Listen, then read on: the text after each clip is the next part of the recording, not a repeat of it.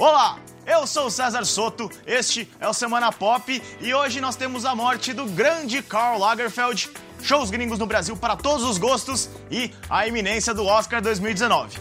Tudo isso e mais algumas outras coisinhas em poucos minutos. O mundo da moda ficou em luta essa semana com a morte do icônico estilista Karl Lagerfeld. O alemão de 85 anos estava em Paris, onde morava, e ficou conhecido como uma das principais forças da Chanel, marca da qual era diretor criativo desde 1983. Além do legado na moda, o designer deixa também sua gata Chupette, uma birmanesa protagonista de campanhas de publicidade e que pode ser a única herdeira do estilista. A pessoa que cuidar dela não estará na miséria, disse ele certa vez. Bom, se não fosse a rinite, até eu me oferecia para o cargo.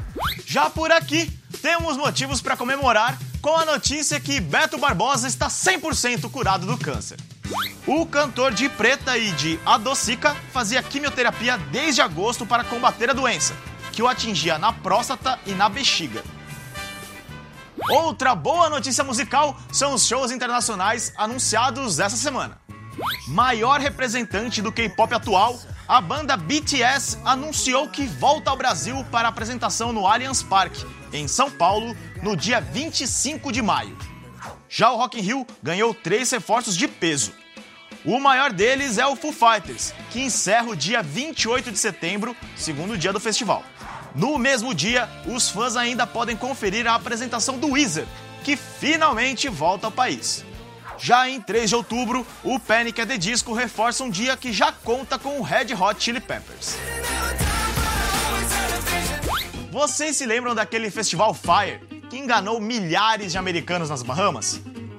Pois agora, os gamers têm um fracasso para chamar de seu. O Fortnite Live aconteceu na Inglaterra e é longa a lista de problemas enfrentados pelos quase 3 mil fãs do game que compareceram. Para você ter uma noção, além das horas para conseguir entrar no local, havia uma única parede de escalada e quatro karts para o público inteiro. De acordo com a organizadora do evento, tudo isso aconteceu porque oito dos 19 funcionários não compareceram. Os reembolsos, segundo eles, foram feitos. E a maior festa do cinema mundial acontece neste domingo, finalmente.